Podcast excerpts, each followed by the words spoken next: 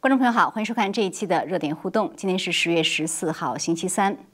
本期节目，我们先来谈一谈美国大选最新的一枚震撼弹。就在今天，《纽约邮报》披露，他们拿到了亨特·拜登的电子邮件，而在邮件中呢，这些邮件显示，亨特·拜登利用他父亲拜登的影响力，帮助一家乌克兰燃气公司躲避调查，并且介绍这家公司的高管和时任副总统的拜登见面。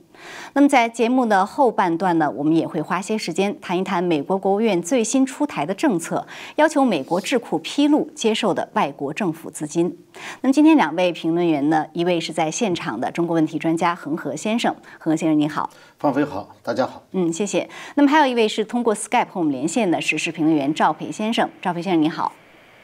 你好，大家好，好的，谢谢。好的，那我们就先来谈一谈最这个最新的有关亨特·拜登丑闻的事件。那恒先生，这个事件可以说是今天的最大的一个震撼弹，在美国的这个媒体和政界。呃，我先很快的就是讲述一下这个他发现了什么哈，就是《纽约邮报》。他是呃发现了，就是在一个亨特·拜登的电脑上，那么他读到了很多很多他的 email，基本上这些 email 披露的一些最主要的关键的时间点呢，就是说，在二零一四年四月左右呢，亨特加入了乌克兰这个 Burisma 燃气公司的董事会，而且据说月薪高达五万美元。那么在最关键的就是在二零一五年的四月，这家公司的高管。给这个第三号人物，他给亨特·拜登发去了一封感谢信，感谢亨特·拜登安排这位高管和他的父亲拜登见面。而之前拜登一直在说，他从来不知道他儿子任何商业往来。那么这个这封 email 呢，是感谢亨特·拜登安排的这次会面。那么在二零一五年，这个是二零一五年四月发的这个 email，在二零一五年十二月的时候。拜登当时访问乌克兰，他当时就施压乌克兰总统和总理把乌克兰总检察长撤了，而当时那个总检察长正好在调查这家 Burisma 公司，呃，他的腐败问题，而且这个呢是拜登后来承认的，他自己亲自给这个总统和总理施压。好，那么这个《纽约邮报》呢，他怎么会拿到这些 email 呢？他这个文章中他就讲，他说是二零一九年的四月。亨特的这个电脑被送到特拉华州的一家电脑维修店，但是后来就是呃，从来没有人去这家维修店去把这个电脑取回来。那么结果这个老板呃一直联系他们，没有人呃联系无果，所以他自己发现电脑上信息之后呢，他就报告了 FBI。就在去年十二月，电脑和这些硬盘全部都被 FBI 拿走了。但是在拿走之前，这家。电脑公司的老板呢，就是他有一份拷贝，他把这些信息拷贝下来。后来他把这些信息给了呃川普的私人律师，也就是前纽约市长朱利安尼。那么朱利安尼他在周日，就是三天前，他把这些信息给了纽纽约邮报。基本上就是这么一个脉络哈。呃，然后我今天看到的一个最经典的评论，人们就是说说哦，原来川普是因为拜登父子做的事情而遭到了弹劾。所以就可以说是说十月的这个惊奇啊，一个比一个要高潮，天天都有，结果一个还比一个震惊。就这个事情，我自己觉得最关键的问题，很多先生就是说，他这个问题对于拜登来讲，到底就是这他他现在正在跟川普，他正在竞选总统，对于拜登来讲，他到底在多大程度上会把拜登牵扯进去？我再补充一点，拜登阵营现在已经回复了，说第一，他们说他们在拜登当时的这个。呃，官方的这样的一个日程中没有查到这样一个会议。第二，他们不否认拜登有可能就是跟他有非官方的接触。呃，我想这样的，就这个事情，呃，关键是能不能证实。呃，现在这个情况呢，就是我想哈，就是这个硬盘里面提供的这个 email 的来往的信息，呃，应该是真的，因为不可能有人去伪造出这么一个东西来，还附带有几千张照片。还有录像，那么对我我插一句，拜登阵营完全没有否认这些 email 和这些照片的真实性。对，所以说呢，就是说这里就牵涉到一个什么问题呢？就是拜登本人见过他，呃，这个是可以查出来的。就是一个美国副总统的行程，尽管过了很多年以后，他一定有记录。对啊，那么多随从还保镖啊什么的。所以说，所以说现在他这个拜登阵营开始改口的原因，就是就是一旦真的投入调查的话，一定会发现有过那一次会面。不可能说美国的这个整个司法机构或者是整个，你比如说就是总统的这个呃私人卫就保护者，是呃这些这些这个保安，他们就会知道，特勤的就是美国特勤局的人。呃，一定有记录的，这个这个绝对不可能疏忽，所以说他必须把这个话先说出来。那么就牵涉到这个问题了，就是拜登在多大程度上用这个跟个人的关系，就是个人他儿子跟这个乌克兰这家公司的关系，来牵涉到国家利益。对，因为这里头国家利益就牵涉到，就是拜登当时给这个乌克兰施压的时候，要求解雇那个呃检察总检察长总检察长的时候呢，呃，他是以美国的十万呃十十亿十亿美元十亿美元的贷款，这是一笔贷款，十亿美元的贷款作为要挟的代价的，就说如果你不解雇他的话，这笔贷款不给你。那么，呃，当然就是他可以有其他的解释，就是说这个是为了其他事情威胁的，但其他事情是什么呢？是自己他们自己说的呢，是因为这个呃那个总检察长腐败。他很含糊，他就说因为他腐败。对这个这个腐败不腐败？第一，乌克兰总统也腐败。其实现在知道，他很多腐败，其他国家也有很多腐败。你为什么其他国家都不管？这个本本来不该你不该你管的事情，美国管腐败只管什么？第一个，通过美国金融系统转账的，他管这个。还有一个什么呢？就是，呃，对联合国行贿，嗯，是在美国的土地上，是在美国土地上犯的这种行贿的罪行，他才管。那么这个事情，乌克兰这件事情实际上是跟美国没有关系的。那么只有一个可能性，就是跟他儿子有关，因为他调查的所谓这个公司的高管当中，据说名单里面就有亨特，嗯，就是亨特也是属于被调查的对象之一，哦，呃就是你是说被被呃被检察总检察长。哦，呃，总检察长调查的对象当中，很可能就有他。就是说，特别是像外国有一个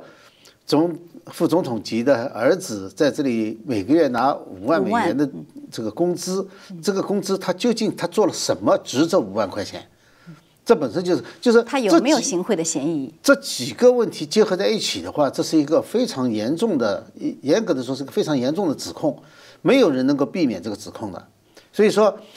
就是作为美国政府应该是进行调查的这个事情。呃，即使不调查的话，其实一般的人根据已经披露出来的消息做自己的判断，已经是没有问题的了。对，所以就是，即使如果说第一，呃，发现了有足够证据证明拜登当时见过这个乌克兰的这个人的话，那拜登之前说过我对我儿子的商业情况完全不知情，这就会被证明是假话了。对，啊，那那更不要提接下来他是不是真的就是因为个人的利益而去施压国家，把国家和个人的这个利用个人的权利去去来做这样一个交易。呃，那赵培先生，您怎么看这个最新的这样的一个事件的爆出？呃，其实最新这个事件的爆出，等于是呃，相当于二零一六年的时候这个希拉里的那个呃 email 事件。那么在最后也是十月二十三号，呃，联邦调查局的局长呃发现了新的线索，决定重启调查，也成为当时的一个呃选战的一个转折点。自此之后呢，这个呃，川普等于是如有天助，就是说迅速的，就是说呃确定了胜局。那么现在这个这这件事情呢？问题在于后续发展有两家部门可以进行调查，一家是这个联邦调查局，联邦调查局现在其实已经拿到了所有的证据，呃，但是他迟迟没有调查，这就跟当年的这个事情一样。那么还有一个部门可以调查，就是这个呃，川普的这个司法部的部长，他可以推动这个调查。现在的问题是我们看到两家都没有出来发言，所以这个事的后续还涉及到一个在政坛上民主党跟这个呃。共和党的一个较量，就是这个事情能发酵到什么程度，只是涉及到司法的呃部门来介入呢，还是说这个事情要威胁到拜登能不能成为一个呃候选人的问题？如果他就是说有犯罪事实，能不能成为一个候选人的问题？所以这一系列的一个司法，甚至上上升到一个宪法，到底他能不能具有参选资格的问题？所以这一系列问题将是美国政坛接下来到大选之前的这呃很短的一段时间的一个焦点。我们可以看到。呃，很多重量级的人物都会出来说话，在这件事情上，是简直是风暴不断啊！您觉得为什么 FBI 去年十二月份拿到了这些信息，但是却一直没有任何行动？呃，其实这个涉及到就是说，在美国的公务员或者是呃各呃或者是这个政府的各个阶层，其中也包括 FBI 里面很多人，他其实在思想意识上比较接近于民主党，比较接近于就是说呃偏一点社会主义，因为都是拿公家饭的嘛，起码你是这个工会的成员之一嘛。所以在这种情况下呢，就是说呃，另外就是前任呃奥巴马的这个势力在。呃，各个政府阶层里面依然存在。我们可以对比一下当初希拉里的这个，呃呃，就是这个电邮门事件也是一样。当时就是呃，在七月份的时候，整个的这个联邦调查局还有这个呃奥巴马的司法部部长都宣布不。不调查，其实里面有很严重的渎职行为，包括这个国务院的警察呃院呃警察办公室已经说了我们的呃就是这个规则和制度是什么，他只是说了一个希拉里粗心大意就算这个事儿就过去了，这是不行的。那么据说里面的 email 很多。呃，让人就是很紧张的内容。现在我们也看到了，就是因为已经解密出来，确实是让全世界很震惊的内容都在里面。所以这样的 email 都泄露出去，那么对美国国家安全是一个严重的威胁。在这在全民的呼吁之下，十月的时候，这个呃科米又宣布了啊，我又要展开调查。大家可以看到，在这个过程中，层层阻碍都是在美国政府内部。那么这些势力在川普上台的四年当中，这个沼泽排干净了吗？这些人都被呃就是靠边站，或者是已经是呃没在政府当中起作用了吗？不可能的，他们还有人存在。所以呃，川普政府应该追究的是这些证据为什么在 FBI 被隐匿下来，从来没有呃到司法部长的办公室里，或者是也没有人跟司法部长去沟通过这件事情。那么，这下来一系列的内部调查是需要一个耗时久远的过程，不可能在呃几十天、呃十几天之内就做完的一个过程。所以呢，川普可能会跳过这一步，那么下一步直接呃介入的可能就是美国的司法部长和现任的联邦调查局局长，他们俩之间可能是有一个部门会宣布我要展开调查，所以这系列事情是会发生的。是，呃，其实，呃，恒先生谈到后续啊，现在我看到的就是说，参议院的国土安全和政府事务委员会，他已经表明说，他在和这个爆料的人联系，呃，爆料这些 email 电子邮件的人联系，他在开始调查，因为之前这个委员会就出了一份长达八十七页的报告。啊，就是谈到了这个亨特·拜登和一系列他呃不应该的这个有甚至涉嫌违法的行为，但是呢，确实这个委员会的主席他呃他就表示，他说他的调查面临的来自自民主党人中的许多障碍，呃，甚至一些政府机构也不合作，所以这是一个后续效应。另外一个今天特别大的，我认为因为这个事情延伸出来的后续效应，就是社交媒体对这个新闻的封锁。脸书、推特先后都开始封杀这条新闻。那么现在我们看到这个反响也很强烈，就是一些参议员，包括 Ted Cruz 啊、Josh Hawley，他们都已经致信这些社交平台了。那么甚至就是呃，还有一些人就是在咨询法律方面，说这是不是构成了对大选的干预？呃，一个您觉得就是社交媒体平台它去封杀这个消息，会不会确实阻碍了这个消息在社会上的广传？另外一个，你觉得他们这种封杀会不会起到反效果？呃，从封杀角度上来说的话，它可能会减少一些观看的人。但社交媒体的最大特征呢，就是网络性，就说它并不是只有一个来源，它很多人可以通过其他的途径转。那相对来说的话呢，我个人倒是觉得不大可能是所有的人都被封住，因为它还可以用其他的方式再去再去传。呃，但是呢，它确实是减缓了这个消息传播的速度。呃，有这么一点。呃，因为他他只是警告你，就说这个是有危险的。但他们这个行为是不是已经过分了呢？对于社交媒体来讲，你你怎么能够在你怎么能够在一个大的媒体报的一个新闻，然后你没有任何证据的情况下，你说它是一个假新闻？呃，对，这就是明显的他的政治倾向，就是像那个脸书、推特，他的政治倾向其实是非常明显的，就是说他是反对保守派的，他基本上都是属于这个左派的。呃，尽管推特相对来说没有脸书这么明显，但这是很，这是这是一个大家都知道事实，而且它有一现在已经有了一个垄断新闻的这个不是嫌疑了，就是事实。嗯，因为对这件事情，他们现在自己的回答是是他们需要第三方的核实，但问题是什么？在在弹劾川普总统的过程当中，有无数到最终都证明是假消息的，当时很多人就怀疑是假消息的，你也没去核实过。也没有需要因为核实就阻断它的流传，而这个消息呢，其实看到的人就知道这肯定是真的。呃，就是说他说需要第三方的核实，问题是谁是第三方？对，现在你凭什么你去核实呢？对你作为就是这是一个法庭判决的事情，就是对于法庭才有资格说这件事情要第三方来核实。你请的第三方就是你请的人，是你雇佣的人，你怎么知道他是第三方？外人怎么知道他第三方？就是是第三方核实了这是假消息。作为一个社交媒体的话，你就是不是真实的消息哈，呃，或者不那么真实，或者是有问题，这个社交媒体你不能自己去当这个。裁判，嗯，你不能自己去当裁判，你你又是其中的一个运动员，因为你和这个就是社交媒体和用户之间，它是一个，嗯，应该是一个平等关系，嗯，那么如果出了问题的话，应该有第三方的仲裁，你不能自己又是又是打球的一方，你自己又是裁判这一方，就是说他越权去审核内容。而就说《纽约邮报》也是一个很正规的、很有、很有声望的、很有声望的一个媒体。如果他的信息都不能认为是正确的话，那么你到你在转载《纽约时报》《华盛顿邮报》的消息的时候，按说起来的话，百分之九十九可能也都可以列为这个范围之内。对，而且他给的理由我觉得很不成立。他说这是一个，他说因为这是被 hack 的信息，被黑客来的信息，这不是黑客来的信息。这是明明白白从一个电脑上恢复的这样一些邮件，而且是成千上呃成成千封邮件，成千个照片，所以根本不是一个人家偷盗来的，或者是去去黑客通过黑客方式去弄来的信息。另外就是说呢，现在很多参议员都在说，你作为一个公共平台，你行使了这样的一个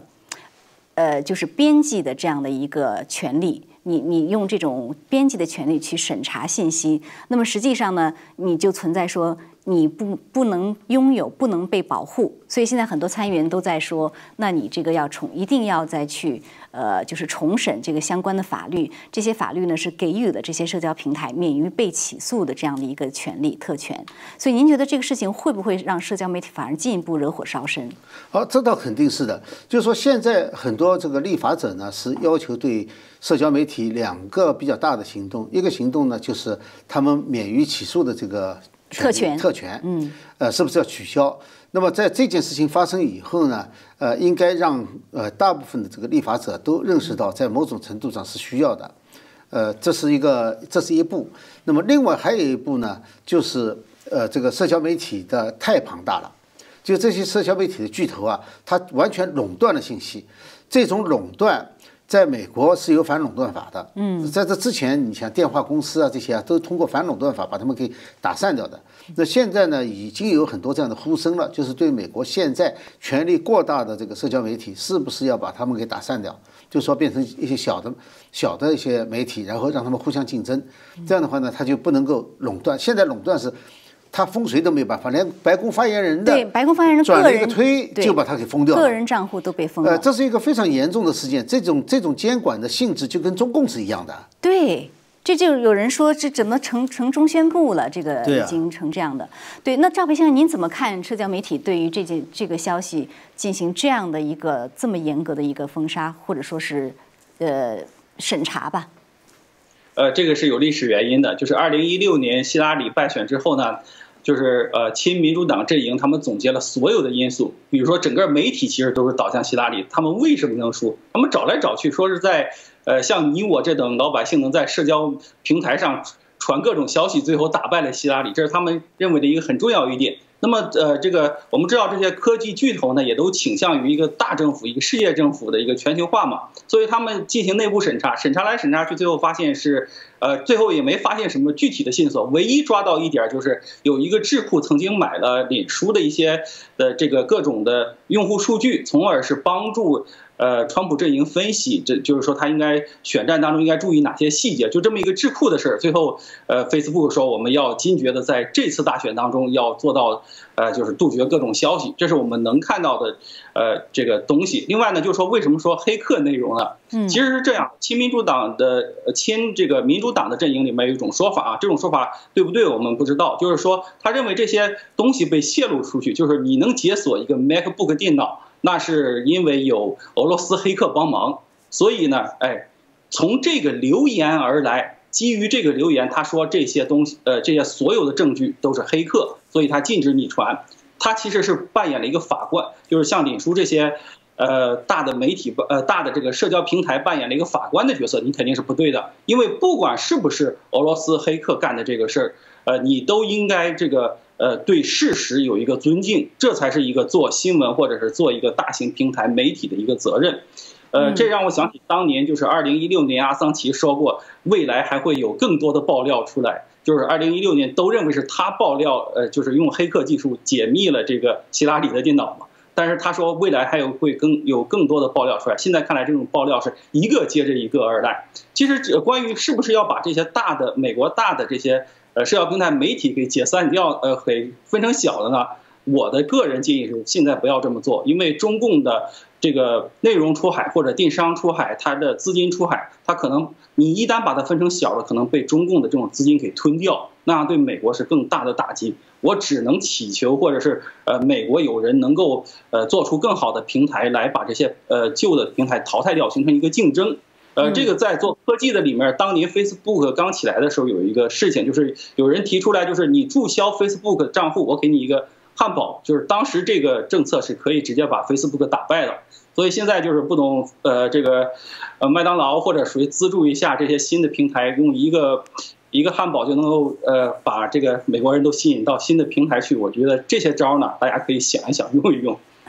但我觉得，反正就是不是垄断还是有好事的，不然的话，真的他那边一封锁信息，所有人都看不到。所以现在 Parler 的发展还是很迅速的。作为推特的竞争者来说，但是何先生，我今天看到就是说到他这个持续发酵啊，还有一个非常关键的呃人物，就是纽约前市长朱利安尼。他今天早上在接受班农采访的时候，他就说，他说，呃，还有更多的信息，而且他说。在接下来五天，美国人民会看到的这些信息呢？他说，其实中共早就有了。他说，我是经历过冷战的人，他说我非常清楚这些集权政权能够做什么。你要说一个一个维修店的老板能够恢复的这样一个电脑上的信息，中共不知道那是不可能的。所以这就让我想起之前川普总统曾经说过，他说如果拜登当选，中共会拥有美国。那从这个角度来看，不是危言耸听啊。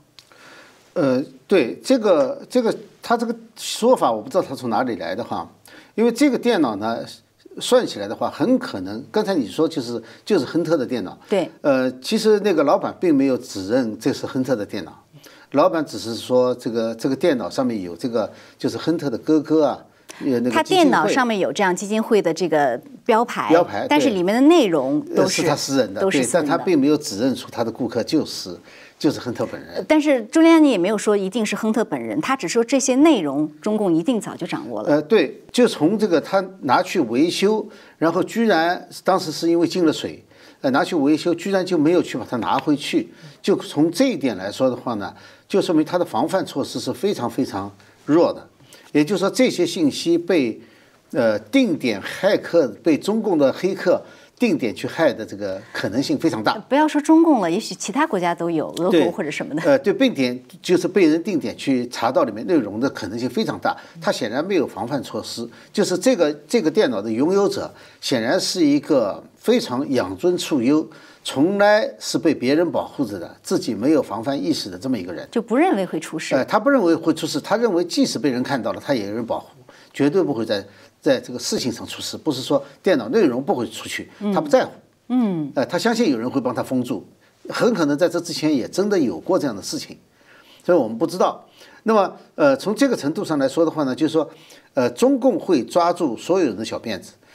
呃，这也是就是当当时美国在争论的时候，就给川普总统套了很多这样的问那个左派给他套了很多这样的帽子。是。那但是事实证明，他的商业。绝对没有他当总统以后去为自己的商业谋任何利益，他实际上是亏了很多。但是呢，现在拜登这个情况就很难说了，因为拜登现在这个事情，他儿子确实是跟他访问以后被雇佣了，呃。这个在川普的整个家族里面是没有这样的事情的。对，拜登是二零一四年被雇佣的，然后这个呃就是亨特拜登，然后他父亲是二零一五年访问乌克兰。实际上，他当时呃之所以被乌克兰这个公司雇佣，也因为是他父亲的这个原因。因为他在之前没有一个正式的工作，对，那么他有什么专业技能能够在这个就是呃天然气、呃、油气公司去当一个年董事会的成员，而且这个公司在他被雇佣一个月之后就给他发 email 说，希望他利用他的影。响力，对，影影响力去。那么实际上雇他就是为这个。那这一来的话呢，如果说如果说他确实见了面的话，那么这个就是说，对于拜登，对于拜登，来说，就是他是很很容易被认为他是这个国家利益和家族的利益是分不开的，他没法分开的。所以说，如果被抓住小辫子了，呃，不是他本人，或者而是他的子女或者他家里面的家家里面其他人的话，那么很可能他是会被呃利用的。但是如果他为了个人的家族利益而去用国家利益去要挟别人，那其实这可能已经触及了法律的范畴了。所以接下来您觉得会怎么样影响拜登有可能退选吗？很多人都在问这个问题，到底会发生什么呢？呃，这个就很难说了，我呃要看就下几天再再再过几几天爆料的情况来看，就是说现在并不清楚居利安尼手里还有什么料。呃，如果说是这同一批料里面只是披露了一部分，还有一部分没有披露，或者是连审查的机会都没有，只是拿出了一部分的话，那么就是同样这个硬盘里面的，哦，要知道这个硬盘的消息可是在两个月前就有人说出来了，对，但只是说这个硬盘是中共的，哦，你是说指的那个所谓的什么硬三个硬盘那种对对对，那个消呃息？那个消息指的就是这个硬盘，只是说消息的来源、硬盘的来源是错的，但是很难说这是不是故意放的假消息。就说这有有一个硬盘，这点是对的，而且这个硬盘里面会爆出很多很多的料来，也就是说这个人确实知道这里有个硬盘里面有内容。嗯，那么如果说这有三个硬盘的话，那么还有两个硬盘里面是什么内容？我们我们应该呃盯着看一下，就是这几天要关注一下。呃，但是我觉得呢，对于选情来说的话，肯定是有很重大的影响的。但问题又在什么地方呢？就是说，现在临阵换将的可能性也非常小。对，是呃，所以很可能就是只能硬着硬着头皮往上推。有没有可能推迟大选呢？在这种情况下，如果真的司法部对拜登开始调查，大选我觉得不能推迟的，大选要推迟的话，可能牵涉到一个宪法的问题，可能呃不是说哪一个人提出来就能够推就能够推迟的。所以您觉得就是有可能就是说，民主党这个拜登他就死不承认，反正就是我就是死马当活马医。用用技术上，用技术上，比如说这个推特和这个脸书的这个托词啊，说你这个呃来源不是合法来源啊，但实际上这个是合法来源，因为一般来说哈，就是你去修电脑的时候，他会给你签个合同的，哦，签个合同就是多少多少天以后，如果你不来取的话，这个这个就是他的了，就是这个老板就拥有打开的权利，嗯，就有这个打开权利，所以老板最后是把它交给 FBI，整个过程我想一定是合法的，嗯，你要去查下去的话，你不能说这是骇客或者是非法获取的资料，这是合法获取的资料，嗯，呃，从这一点来说的话呢，就是说，呃，他们会找一些技术上的借口，像律师一样辩，但是这个不会影响选民的情绪。就是不是不是呃不会影响选，民情绪，选民不会由于你辩解这是什么什么原因而而认为就是认为认为这就是合理的了，不会有人这么认。他只看这个的内容，选民只看内容，他不看你法律上这个资料拿的合法不合法。这个是在法庭上判决的时候用的，不是对选民用的。所以就是说，如果民主党阵营硬着头皮还是这样选下去的话，那真的很难说会有多少选民会受到这个消息的影响，而从而或者倒戈，或者就干脆我就不出门投票了。呃，这个可能性非常大的。嗯，好的，好，那我们呃这个问题先探讨到这里，因为我相信接下来几天会有更多的这个料爆出，我们拭目以待啊。呃，那赵飞先生，我想我们谈一谈，还有一点时间谈一下第二个问题，也是比较其实是比较重要的，只不过现在在的重大的消息一个接一个啊，就是昨天美国国务院呢，他呃发了一个声明。他说，美国的智库要披露外国政府的资金，而且他，专门点名中共和俄罗斯。他说，因为这些集权的国家会通过这个方式来影响渗透。其实我们都知道，那这个方面的渗透其实是。基本上主要主体是中共啊，因为在最近的一些呃媒体报媒体的报道中呢，我们就看到很多，比如说在八月份的时候，呃，FBI 呢就锁定了华盛顿的一个智库叫布鲁金斯学院，呃，对他展开调查，原因是他跟上海一家专门负责招募间谍的这样的一个政策中心叫上海社会科学院有合作关系。那之前我们也知道，华为给布鲁金斯，然后给这个呃彼得森国际经济研究所。很多钱，几百万啊、上千万的这些钱，所以都影响了很多的这样的呃政策也好，还是报告也好。所以先请您谈谈，就是在美国的智库和学术机构啊，这个中共通过资金去影响他们，这种严重程度和普遍性有多大？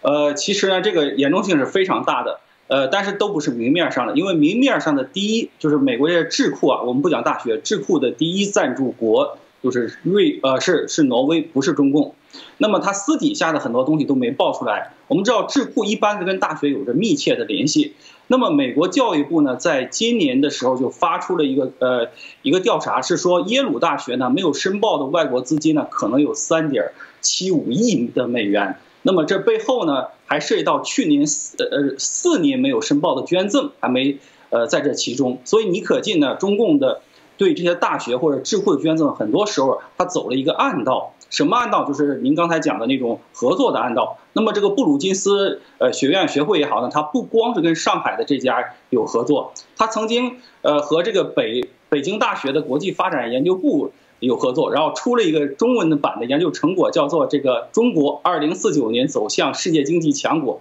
你一看，这哪是一个美国智库的研究？这就是把中国共产党的那个统计局的数据再给它翻几番一算，这就出来一个结果。所以你可见的这种合作其实是给钱的，就是说中共买等于买通了布鲁金斯学会，给他做了一个宣传，就是他认为他二零四九年能战胜美国，成为世界第一经济强国。这个东西为什么是说是中共的呢？因为中共中央提出的是两个一百年的奋斗目标。你想想，二零四九年刚好是第一个一百年，这就是中共的目标。你布鲁金斯说他一定能做到，你你当年大炼钢铁的时候，你咋不说他一定能做到呢？所以呢，可见呢这种合作或者是私底下的资金，这种十分强大，强大到就是说美国政府要出来说要你上报。那么，如果以后布鲁金斯再跟这个北京大学，呃，有这种合作项目，那你从中拿到了多少钱？你要上报的确确实实。那么，如果你上报不实的话，那就可能是有犯罪嫌疑了。嗯，其实就是说我您刚才说呃，光提智库啊，但是其实大学本身也是同样，因为它有一些研究机构，其实也是扮演了智库的角色。大学呃，据我看报道说，美国也有相关的法律，其实是要求大学。他这次对于智库的这个是新的要求，但是对于大学，他早就有要求要他披露这个资金。那我们看到像哈佛大学的话，他在今年七月份好像还出了个报告啊，说这个。百分之九十几的中国民众拥护中国共产党，结果这个就被出口转内销，被国内的党媒拿去说啊，哈佛大学报告说百分之九十几的这个民众支持中央政府等等，所以实际上在大学也一样同在存同呃呃同样存在同样的问严重问题，是不是？呃，对，因为美国教育部规定，就是如果有一个大学拿了海外的这种国家的呃二十五万美元以上的赞助款，你都要申报。但是我们从这个呃教育部今年发布的这个调查情况看呢，有三呃三点七五亿美元没有申报，那呃前几年就会还有更多的捐献，他也没计算在内。那么中共和这些呃大学临河近的这些实验室啊，或者是一些甚至人文科人文科学，它都能够呃建立一些临河的部门、临河的研究场所。你就比如说这个呃耶鲁法学院就有一个叫做蔡中曾的中国中心。还有耶鲁全球事务学院也有都有外界的这个资金来源。你看那个中国事务中心，这明显是中共呃资助的嘛？你的钱是哪来的？怎么用的？你给中共做了一个什么样的研究报告？这一系列的问题，你是不是只拿中共的数据做的这些报告？那么你能做出什么样的东西？这是也是一系列问题。另外呢，这里面还涉及到一个很重要，就是这个人员流动问题。我们举一个呃著名中国通的例子，呃李侃如。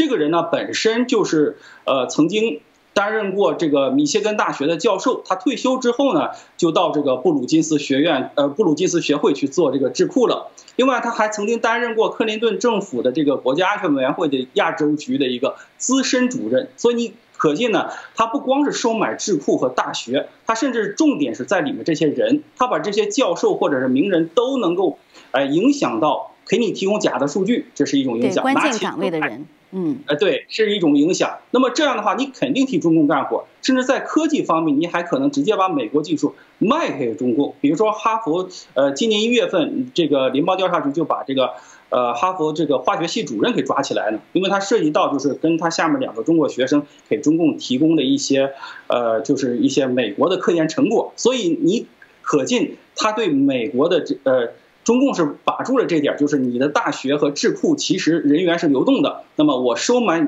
我不在你智库直接收买也可以，我可以在大学收买人，这样这些人流动到智库的时候，也就把我这些。假消息、错误全带过去，所以中共是一套有系统的操作。那么这个这次美国，嗯嗯，好，谢谢。那我想请何先生评论一下，一个就是说，你觉得为什么呃美国国务院在现在开始采取这样的一个行动？另外一个，为什么这些本来是应该具有非常独立性质的学术机构也好、智库也好，它会这么容易受到中共这样一个渗透的很干扰的影响呢？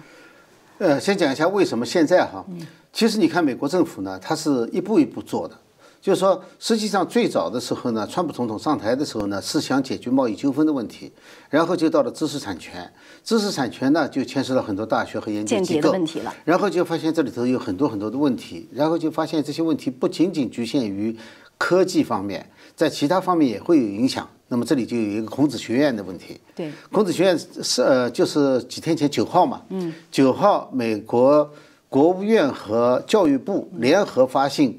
两了发了两封信，一封信呢是给美国各个大学的校长，呃，还有一封信呢是发给这个各个州的呃教育总监，呃，然后呢就是要他们注意孔子学院和相相关的一些政治影响，就是呃给大学的还不只是这个。孔子学院还包括就是像这种智库啊，就是中共的所有的影响力。嗯，那么也就是说，他逐渐的发现呢，就是说这是一个呃意识形态和价值观的一个对立，而且中共是通过这种方式对美国造成了已经非常严重的影响了。那么在这个过程当中呢，当然还有一些过程，就是呃，我们知道在在贸易战开始或者是这个呃知识产权问题争论的时候呢。呃，美国有一些智库，有一些知名的专家联名写信，呃，就是这个支持中共方面的这种就所谓的拥抱熊猫派，对，拥抱熊猫派。那么使得美国方面呢就很惊奇，就是说为什么会在这种事实都已经披露出来的情况下，会有人替他们说话，而且这么多人，哎，而且不是说一个两个，是这么大一批人，所以他们就开始也进行一些调查。我不觉得这是。这届政府从开始上台的时候就计划的东西，而是后来发现，因为这个在行政部门时间越长嘛，就越发现里面的这个猫腻就越多嘛，然后就要去调查，然后就发现情况越来越严重。嗯，所以现在呢，到了智库这一级了，是因为其实呢，对于这个领域的人，大家都知道中共渗透已经是非常严重的了，但是对于这一届政府来说的话，因为它不是建制派的，所以它不是长期执政，不像这个。原来的不管是小布什政府也好，还是克林顿政府也好，他们建制派的，他有一套完整的这个官僚系统，见惯不怪了哈。对。反导致一些新上来的人都是外行人呢，要更容易发现问题，而且更希望去解决问题。那他们发现的是什么呢？为什么会有这么多人替中共说话呢？那就是长期的渗透。其实这不是一天两天。现在这一届美国政府开始认识到了，就是说对华政策从开始的时候，如果不提更早的延安时期的话，那至少就是从基辛格访华的时候，那基辛格派。哦，就是一个非常对著名的。那整个后来这个美国的外交政策就是这个系统在制定。虽然人一批一批的换，但是你看，比如驻华大使啊，回来以后就当这个基辛格研究所的所长啊，啊，他就是一批人总在这里转来转去，他就控制着对政府提供这个咨询，然后呢执行政策、派遣大使，都是这些人决定的。那么这个这个过程，它就实际上是形成了一个这个派系。这个派系有两个因素，一个因素呢，当然资金有关系，嗯，因为它不停的给你提供一些研究经费，你这个呃，这是一部分。另外一部分呢，就是它的利益已经和这个绥靖政策连在一起了，就是说整个这个集团的利益、这个系统的利益和这个政策连在一起。所以你的意思，他后来也主动的也去帮中共对，有的不见得就是因为钱买的。那么。呃，为什么会中共的钱起这么大作用呢？其实最多的钱是，其实一部分是美国政府，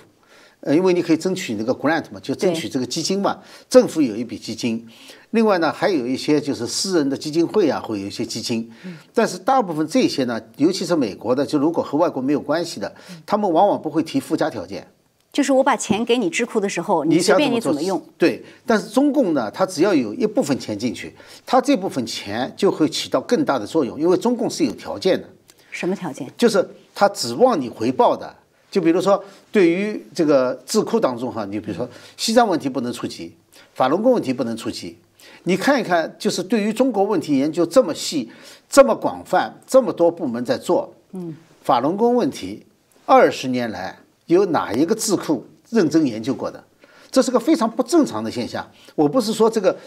就就除了一些人权机构，是不是？比如说 Freedom House 或者什么，他们有出一些报告。对，通常的这些智库全都没有出过。对我讲的是智库，正规的智库，Freedom House 多少有一点就是智库加人权人权团体的这个味道在这里。就是说，也就是说，中共只要有一点点钱，他就指望你回报，而且这些人呢都知道要指望回报。所以说，哪怕这个地方的钱，这个这个研究所的钱只有百分之五是来自中共的，嗯，他会非常自觉的把自己的研究全部限制在。不惹中共生气的范围之内哦，这跟孔子学院起到的作用是一样的。它就起了个杠杆作用，就是用很少的钱能够撬动这个杠杆，能够让这些人就就范。所以您在您的意思就是说，中共他对这些智库的影响体现在两个方面：一方面是不让他说中共不喜欢的话，另外一方面是要他说中共喜欢的话。对，这两者现在他实际上都已经达到了，这才是美国政府现在要开始管这件事情，因为他要管，他不能管你的言论自由，不能管你研究自由。但是他可以管你的经费，这个经费呢，也不是说不让你拿外国的钱，因为总有外国会要捐钱，你怎么能不拿呢？那就是说你要公布，你要知政府要知道，联邦政府必须知道你拿多少钱。实际上，有些人申报，他不是完全不申报，他申报给学校，但是学校的、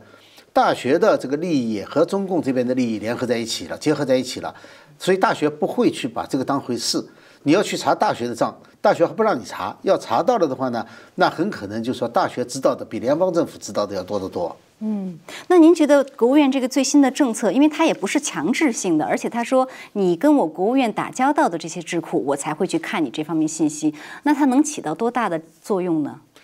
呃，作为智库来说的话，他是希望自己提供的信息能够被看中的。如果国务院从此撇开你的。这个智库的作用，那么你这个智库研究中国问题就没有了意义，因为国务院是确定制定和中国的政策的。如果说一个一个美国的国务院制定中国政策不采纳，呃，就公开的不采纳你这个不跟你打交道了，那么对于这个智库将来的发展是有很大问题的。马上就有很多金主不给钱了。对呀，我我给你钱，你研究出来的东西连国务院看都不看，为什么要给你钱？他都想是影响到一一定政策的，所以智库本来的目的就是想影响美国的政策。如果说它丧失了这个功能了，那它就没有必要存在了。所以这个不是一个直接的影响力，但这个实际影响力会非常大。嗯，好的，赵飞先生还有一分钟，您有什么要补充点评的？呃，我是觉得，呃，大家可以看到，现在这个蓬佩奥已经提出来把中共和中国分开，就是说，国务院本身自己内部人的研究结果是说，一定要把中共跟中国分开，这样未来才有前途。那么你智库还做二零四九年中国经济强国这种呃议题送到国务院，国务院。会觉得什么？国务院会觉得你这根本就是拿了中共的钱给我做的这个研究，所以这么巨大的反差让蓬佩奥意识到智库出了问题，所以他首先想到这点是非常正确的。我觉得再往下可能就会有智库因为呃拿中共的钱不申报或者干什么被政府解除合同，这样对他们的打击也是巨大的。这样可以。整个让美国的智库跟中共分开是一个非常好的行为，对美国未来政策是一个优良的影响。嗯，好的，好，非常感谢二位今天精彩点评啊！那我们这期节目也还是先到这里了。呃，感谢观众朋友的收看，我们下次节目再见。